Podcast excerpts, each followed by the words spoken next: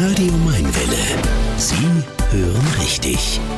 Radio Mainwelle.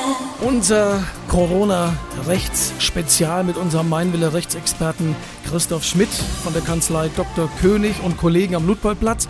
Ich glaube, dass da momentan viele verunsicherte Menschen ja auch aus der Region bei euch anrufen und äh, rechtliche Fragen haben, oder?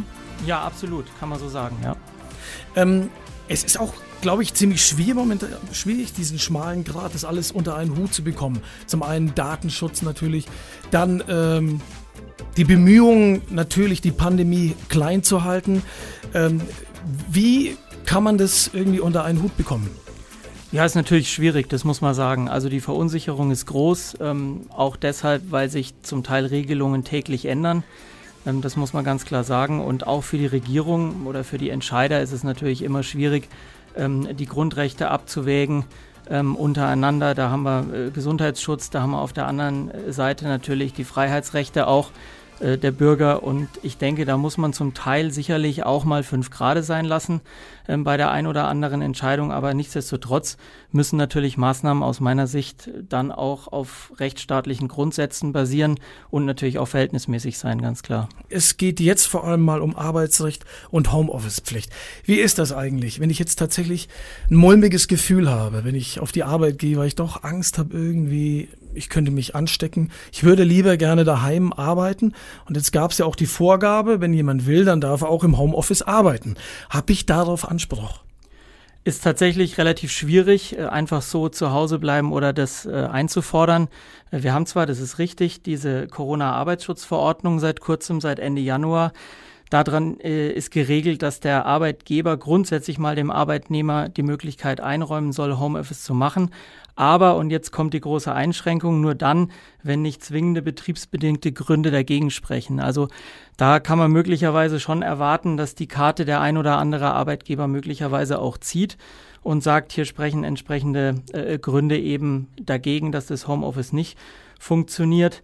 Äh, und es ist auch so, es gibt kein subjektives Klagerecht des Arbeitnehmers, diese Pflicht einzufordern. Das muss man sagen. Das heißt, was wir geregelt haben, ist eigentlich, der Arbeitgeber soll es anbieten, hat eine entsprechende Pflicht dazu, aber eben nur dann, wenn es geht. Ob er das am Ende macht, ist die Frage. Äh, und das Zweite ist auch, der Arbeitnehmer muss das nicht annehmen. Also selbst wenn der Arbeitgeber sagt, äh, ich hätte gerne, dass du im Homeoffice arbeitest, es gibt keine Pflicht des Arbeitnehmers zu sagen, ja, das mache ich, äh, wenngleich viele es natürlich aktuell sicherlich wollen. Das ist sehr, sehr spannend.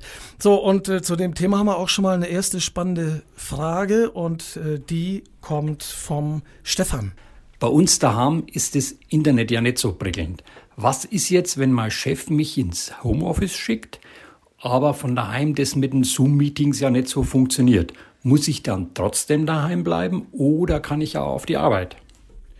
Hast du die Frage jetzt gehört? Das war mit dem Kopfhörer, glaube ich, ohne Kopfhörer nicht. Also er fragt, der Chef schickt ihn ins Homeoffice. Er wohnt aber auf dem Dorf und hat da kein Internet oder schlechten Internetzugang. Ähm, und er kann eigentlich nicht an diesen Zoom-Konferenzen teilnehmen. Äh, kann ich dann trotzdem auf die Arbeit? Du hast ja eben schon gesagt, also wenn er will, wenn er nicht ins Homeoffice will, dann darf er auf die Arbeit. Ganz genau so ist es. Also der äh, Verordnungsgeber hat auch gesagt, er legt äh, den Arbeitnehmern sehr ans Herz, dazu zu stimmen, wenn es geht. Aber genau aus solchen, solchen Gründen hat man eben diese Pflicht für die Arbeitnehmer auch nicht vorgesehen. Also wenn es nicht geht, selbstverständlich im Büro. Dann noch eine Frage von der Lena, die uns über WhatsApp erreicht hat unter der 0170 99 07000. Und zwar hätte ich eine Frage zu Kosten im Homeoffice. Ähm, ja, es ist so, also meinen Arbeits-PC durfte ich mit nach Hause nehmen, konnte ich mit nach Hause nehmen, aber das ist ja noch nicht alles. Also ich habe mir jetzt noch ein Festnetztelefon gekauft, um Geschäftsgespräche führen zu können. Ähm, ich muss auch das ein oder andere ausdrucken im Homeoffice, wofür ich meinen eigenen Drucker verwende mit Papier und ähm, Druckertinte. Und ja, da wäre jetzt einfach meine Frage, wer zahlt denn eigentlich in Anführungszeichen diese kleinen Kosten, die für mich dann anfallen? Also kann ich die irgendwo einreichen bei meinem Arbeitgeber oder muss ich die letztendlich selber tragen? Also Lena fragt, wer übernimmt zum Beispiel Papier- und Telefonkosten im Homeoffice? Auch da muss man im Grunde unterscheiden. Wenn das Kosten sind, die betrieblich verursacht sind, dann hat sie der Arbeitgeber zu bezahlen. Das dürfte im Regelfall für Papier und ähnliches gelten. Ein bisschen schwieriger ist es bei solchen Kosten, die der Arbeitnehmer ohnehin hat. Da sprechen wir zum Beispiel über solche Dinge wie den Internetanschluss. Das heißt, ich habe eine Flatrate daheim, die habe ich unabhängig davon, ob ich im Homeoffice bin äh, oder nicht. Und die zahle ich auch unabhängig davon, ob ich im Homeoffice bin oder nicht. Da wird man wohl sagen, äh, da muss sich der Arbeitgeber in diesem Fall nicht beteiligen. Wenn man allerdings die Kosten ganz klar betrieblich zuordnen kann, dann wird man auch die Möglichkeit haben, sich diese Kosten vom Arbeitgeber zurückzuholen. Und äh, da hat äh, die Gabi eine Frage an unseren Meinwille Rechtsexperten Christoph Schmidt. Ich bin zurzeit im Homeoffice und wenn ich jetzt in Quarantäne bin und positiv getestet werde, reicht mir dann die Quarantänebescheinigung oder brauche ich noch eine Krankmeldung, dass mein Arbeitgeber mich im Homeoffice nicht arbeiten lässt? Braucht sie noch extra eine Krankmeldung? Auch da muss man unterscheiden. Also die reine Quarantäne wird im Regelfall tatsächlich nicht ausreichen, dass ich äh, zwangsläufig arbeitsunfähig bin. Das ist die entscheidende Frage. Bin ich arbeitsunfähig, ja oder nein? Das heißt insbesondere, wenn ich infiziert bin, aber vielleicht keinerlei Symptome habe oder ich bin äh, wegen Kontakten in Quarantäne, könnte aber arbeiten. Das heißt, wenn ich die Möglichkeit habe zu arbeiten, insbesondere Laptop ist möglicherweise schon da, dann kann sicherlich der Arbeitgeber auch von seinem Weisungsrecht Gebrauch machen und sagen, ich muss jetzt in dieser Situation arbeiten. Die andere Frage wird die sein, wenn man tatsächlich Symptome hat und tatsächlich arbeitsunfähig ist, dann wird man ganz normal krankgeschrieben, dann bekommt man die Arbeitsunfähigkeitsbescheinigung, die man beim Arbeitgeber einreicht und dann muss man selbstverständlich auch nicht arbeiten. Die Christian Höret Show. Das Original. Auf Radio Mainwelle. Ja, das ist heute die Christoph Schmidt Show. Ne? Rechtsexperte, Meinwille Rechtsexperte, wie oft hat er uns schon weitergeholfen im letzten Jahr? Einmal im Monat fragen wir ihn zu wichtigen Themen, die uns gerade zu beschäftigen. Und seit März ist es halt einfach, leider Gottes, überwiegend Corona. Heute geht es vor allem um Arbeitsrecht, um Homeoffice, aber wenn Sie irgendeine rechtliche Frage haben zum Thema Corona, schicken Sie uns bitte eine WhatsApp unter 0170 99 0 7000. So, Christoph, wir haben einen Lehrer in der Leitung mit einer äh, wichtigen, aber schon auch eher speziellen Frage. Wie ist das eigentlich mit Lehrern? Ich kenne einen betagten Lehrer ja, und der tut mir fast ein bisschen leid, weil er sagt, Mensch, ich bin kurz vorm Ruhestand, ich kenne mich mit diesem Internetgraffel einfach nicht aus. Der jetzt tatsächlich sagt, ich, ich kann nicht mehr, ich moch nicht mehr, ich kann das nicht. Ja, Tschüss. Durchaus verständlich, ähm, muss man sagen. Ähm, es gibt viele, die sich ähm, mit diesen ganzen Tools, die jetzt äh, benutzt werden, nicht gut auskennen. Äh, ich bin da schon der Auffassung, dass der Arbeitgeber sehen muss, dass er äh, seinen Mitarbeitern äh, einen, äh, eine Tätigkeit zuweist, die ihren Fähigkeiten auch äh, entspricht. Nichtsdestotrotz wird er aber wohl schon eine Pflicht haben, sich zumindest äh, da in gewisser Weise zu bemühen, sich in solche Dinge einzuarbeiten. Also am besten Ruhe bewahren, irgendwie versuchen, da dem Arbeitgeber äh, gerecht zu werden, aber Wie, wie bei vielen Sachen im Arbeitsrecht äh, gilt, es ist meine klare Auffassung, Kommunikation ist das Wichtigste. Kommunikation zwischen Arbeitgeber und Arbeitnehmer, das gilt im, im wirklichen Bereich äh, von vielen Themen im Arbeitsrecht, ist sehr, sehr wichtig. Man kann viele Probleme auf die Weise lösen, die dann möglicherweise auch gar nicht erst auftreten. Johannes Birkner ist Lehrer und er hat äh, auch nochmal eine spezielle Frage zum Thema Corona und Schule, also Homeoffice. Hallo liebes Team von der Mainwelle. Da ich als Lehrer ja praktisch dazu gezwungen bin, Videokonferenzen zu machen, aber die ganzen Probleme dahinter schon immer sehe, würde mich interessieren, ob ich als Beamter dafür haftbar gemacht werden kann, wenn Schüler bei einer Videokonferenz mitschneiden oder Videos äh, oder Screenshots schießen. Danke für die Info. Tja, was kann man dem Johannes sagen? Im Regelfall wird er dafür nicht haften. Also auch aus der Handreichung des Bayerischen Staatsministeriums zum Beispiel ergibt sich, dass jetzt in datenschutzrechtlicher Hinsicht verantwortliche Stelle die Schule ist. Das muss man klar sagen. Das heißt, die Schule ist dafür verantwortlich, äh, den Lehrern die Tools an die Hand zu geben und gegebenenfalls auch entsprechende Schulungen durchzuführen, dass sie das machen können. Das heißt, wenn da Verstöße passieren, wird im Regelfall wohl der Lehrer nicht zur Kasse gebeten. Man muss allerdings aufpassen, dann, wenn Lehrer eigenmächtig Apps, Tools, ähnliches benutzen, die von der Schulleitung nicht abgesegnet sind, da begibt man sich dann schon eher auf dünnes Eis. Da muss man aufpassen.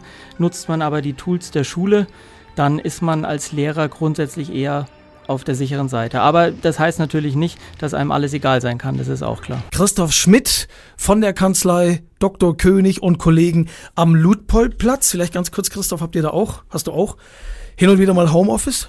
Ja, auf jeden Fall. Also äh, wir sind äh, wechselweise im Büro und im Homeoffice. Äh, das heißt, für uns gilt es äh, dann zum Teil auch. Was ist das oder wie ist das eigentlich, wenn du dich im Homeoffice verletzt? Also angenommen, während du ja, äh, eine Zoom-Konferenz hast, willst dir ein Nutella-Glas gerade runterholen, fällst vom Stuhle, was gibt es noch für Möglichkeiten? Naja, möglicherweise hole ich mir ein Wasser aus dem Keller und fall die Kellertreppe runter. Äh, solche okay. Sachen sind natürlich denkbar, äh, das, ist, das ist klar. Da muss man. Aber wer haftet da? Genau, da muss man tatsächlich un unterscheiden, ähm, ob die äh, Tätigkeit, die man gerade ausgeführt hat, äh, betrieblich zugeordnet ist. Also wenn ich äh, am Schreibtisch sitze im Homeoffice äh, und mir, mir fällt vielleicht die Tastatur auf die Hand oder sonstige Dinge, dann wird die Unfallversicherung schon eingreifen. Ähm, es ist allerdings anders, äh, wenn die Tätigkeit eher privat ist. Es gilt zum Beispiel ganz klar äh, dann, wenn ich im Homeoffice auf die Toilette gehe, wenn ich mir ein Wasser hole, wenn ich mir das Nutella-Glas aus dem Schrank äh, hole, äh, dann hat es zunächst mal mit der Arbeitstätigkeit nichts zu tun. Ähm, und da bin ich auch dann grundsätzlich mal über den Arbeitgeber nicht versichert. Das äh, muss man sagen. Da sollte man sich durchaus dann auch um private Versicherungen kümmern. Und das ist eigentlich auch der entscheidende Unterschied. Das ist natürlich auf der Arbeit anders. Also wenn ich äh, im Büro bin, im Unternehmen, gehe dort äh, auf die Toilette und mir passiert äh, auf dem Weg dort was, fall die Treppe runter, wie auch immer, dann bin ich natürlich versichert. Also lieber mal auch im Homeoffice eher mal ein bisschen aufpassen. Hier äh, kommt noch eine WhatsApp rein von der Lisa. Äh, das ist jetzt äh, speziell, es geht wieder um Homeschooling. Wer haftet denn, wenn sich mein Kind beim Homeschooling Sportunterricht verletzt? Das ist tatsächlich eine äh, sehr spezielle Frage, wo ich auch meinen würde, die ist so hundertprozentig noch gar nicht geklärt. Äh, Im Grunde genommen, ähm, das Kind ist ja in keinem Beschäftigungsverhältnis, ähm, also Arbeitsrecht äh, haben wir hier nicht. Äh, man kann sicherlich hier der Auffassung sein, wenn sich das Kind dabei verletzt, weil es irgendwelche Übungen nachmacht, ähm, dann greift da vielleicht in einer Analogie auch zu den Regelungen ähm, zum Homeoffice äh, da die Unfallversicherung ein. So ganz klar ist das allerdings nicht. Und ähm, auch aus diesem Grund äh, haben viele Versicherungen jetzt inzwischen auch solche Kinderversicherungen angeboten, um die eben dann einfach für diese Situation abzusichern. Sehr spannend. Christina fragt Folgendes. Darf der Arbeitgeber, darf der Arbeitgeber vorschreiben und entscheiden, wie oft und welche Corona-Tests ich als Arbeitnehmer machen muss? In der überwiegenden Zahl der Fälle würde ich äh, das mit einem relativ klaren Nein beantworten, weil ähm, eigentlich alle Tests einen Eingriff darstellen in die körperliche Unversehrtheit. Ähm, das geht im Grunde nur mit einer Einwilligung ähm, der Mitarbeiter. Dazu verarbeite ich äh, Gesundheitsdaten. Auch das äh, kann durchaus problematisch sein. Ausnahmen dürfte es nach meiner Auffassung eigentlich nur geben, beispielsweise äh, in den Bereichen Pflege, Krankenhaus ähm, die dann entsprechend gefahrgeneigt sind. Äh, aber eine grundsätzliche Pflicht des Arbeitgebers würde ich ähm, da nicht sehen und auch keine Pflicht des Arbeitnehmers, sich solchen Tests zu unterziehen. Okay. Abschließend noch eine Frage. Peter, ich bin jetzt ein Dreivierteljahr in Quarantäne. Gibt es gesetzlich ein Limit für Kurzarbeit? Wie lange darf meine Firma die Mitarbeiter in Kurzarbeit schicken? Die generelle Regelung äh, war bislang immer Kurzarbeitergeld gibt's für zwölf Monate. Äh, in der aktuellen Krise ist das allerdings verlängert worden. Für 2021 gilt da beispielsweise, wenn das Unternehmen schon ähm, die Kurzarbeit eingeführt und angezeigt hatte bis zum 31.12.2020, dann kann man insgesamt 24 Monate das Kurzarbeitergeld beziehen, aber maximal bis zum Ende dieses Jahres, also bis zum 31.12.21. Wenn sich dann nicht wieder was ändert, ne? so ist das. Wir hoffen, dass dieser Spuk so, so schnell das. wie möglich mit den Impfungen dann eben ja. auch weg ist. Eben nochmal einen netten Mainwelle-Hörer in der Leitung, der aber nicht mit Namen genannt werden möchte. Er sagt nochmal, oder hat nochmal eine Frage zum Thema Homeschooling. Ja, diese Konferenzen, das sind ja überwiegend amerikanische Anbieter. Ist es denn immer noch mit EU-Datenschutzrecht in Einklang zu bringen? fragt er. Äh, eine sehr gute Frage tatsächlich, die regelmäßig auftaucht, die auch ja nach meiner Auffassung vielfach zu Verwirrung äh, führt, weil man eben denkt, äh, Daten gehen da umfangreich in die USA. Ich denke, wo man schon äh, tatsächlich ähm, Sorge haben muss, ist zum Teil äh, Microsoft Teams. Da gibt es auch äh, Aussagen von ähm, offiziellen Datenschutzbeauftragten der Länder dahingehend. Wobei man das alles so ein bisschen relativieren muss. Also auch bei Zoom ist inzwischen beispielsweise bekannt, dass die Server in Europa stehen haben, äh, dass die Daten von den Konferenzen ähm, über diese Server äh, laufen. Das heißt, das Einzige, was passiert, ist im Zweifel, dass möglicherweise Metadaten äh, zu Accounts oder ähnlichem in die USA übertragen äh, werden. Jetzt, wenn man aber an solchen Meetings teilnimmt, braucht man im Regelfall gar keinen äh, solchen Account. Ähm, das heißt, die Problematik wird, glaube ich, größer gemacht im Endeffekt, ähm, äh, als sie ist. Und ähm, das Datenschutzrecht muss man auch ganz klar sagen, äh, das gibt natürlich einen Rahmen vor. Das gibt natürlich äh, das vor, was ich beachten muss, was beispielsweise Einwilligungen angeht, ähm, die dann zum Teil auch die, die Eltern erteilen müssen. Aber das Datenschutzrecht hat natürlich nicht im Sinn, das sämtliche Leben zu verhindern. Und es muss sich natürlich in gewisser Weise auch äh, der Situation äh, anpassen und ähm, sorgt da möglicherweise für berechtigte Interessen an der einen oder anderen Stelle. Also man muss da ein bisschen ähm, vorsichtig sein, man muss da ein bisschen die Kirche auch im, im Dorf lassen, äh, tatsächlich. Ähm, der Datenschutz ist wichtig, wichtig, aber er steht natürlich im Endeffekt auch nicht über allem anderen. Datenschutz hin und her hat heute ein Arzt, ein befreundeter Arzt hat zu mir gesagt, Mama haben das Gefühl in Deutschland, Datenschutz sei wichtiger als äh, die Gesundheit. Eine Frage aber noch von der Nadine, Thema Sommerurlaub. Nadine hat mit ihrer Familie ein Hotel gebucht. Äh, sie kann bis zwei Wochen vorher stornieren wegen Corona. Was ist aber, wenn sie in der Zeit dazwischen, also wenn sie quasi eine Woche vorher plötzlich in Quarantäne muss und nicht in den Urlaub kann? Ich würde tatsächlich sagen, da hat sie im Zweifel ein Problem. Ähm, also ich sehe da eigentlich keinen Grund für den Reiseveranstalter, ähm, das Risiko zu übernehmen, äh, was der Reisende letztlich verursacht. Ähm, das äh, ist für mich eigentlich kein Grund, dass man jetzt da ohne weiteres sagen kann. Ähm, da kann ich äh, ohne weiteres weg. Was anderes wird es immer sein, wenn in dem äh, Zielland beispielsweise äh, Quarantänevorschriften gelten, wenn ich vielleicht gar nicht einreisen kann. Äh, das sind immer Sachverhalte, die anders zu beurteilen sind. Aber hier liegt das Risiko klar in der Sphäre äh, des Reisenden. Und ähm, da muss man sich dann möglicherweise überlegen, gibt es Reiserücktrittsversicherungen? Viele werden die reine Quarantäne ablehnen, wenn ich jetzt nicht tatsächlich krank bin. Aber es gibt auch tatsächlich, auch das ist mir schon bekannt geworden, einige, die so eine pandemische Lage äh, dann in ihre Bedingungen inzwischen mit reingenommen haben. Also da gibt es durchaus Möglichkeiten, sollte man sich sicherlich äh, bei der Buchung der Reise mal informieren. Unser Meinwille Rechtsexperte Christoph Schmidt, vielen Dank, äh, dass du dir Zeit genommen hast. Eine sehr, sehr äh, spannende Stunde, wie ich äh, finde. Und dann bleib gesund und komm gut da durch und bis zum nächsten Mal. Danke, Christian. Vielen Dank.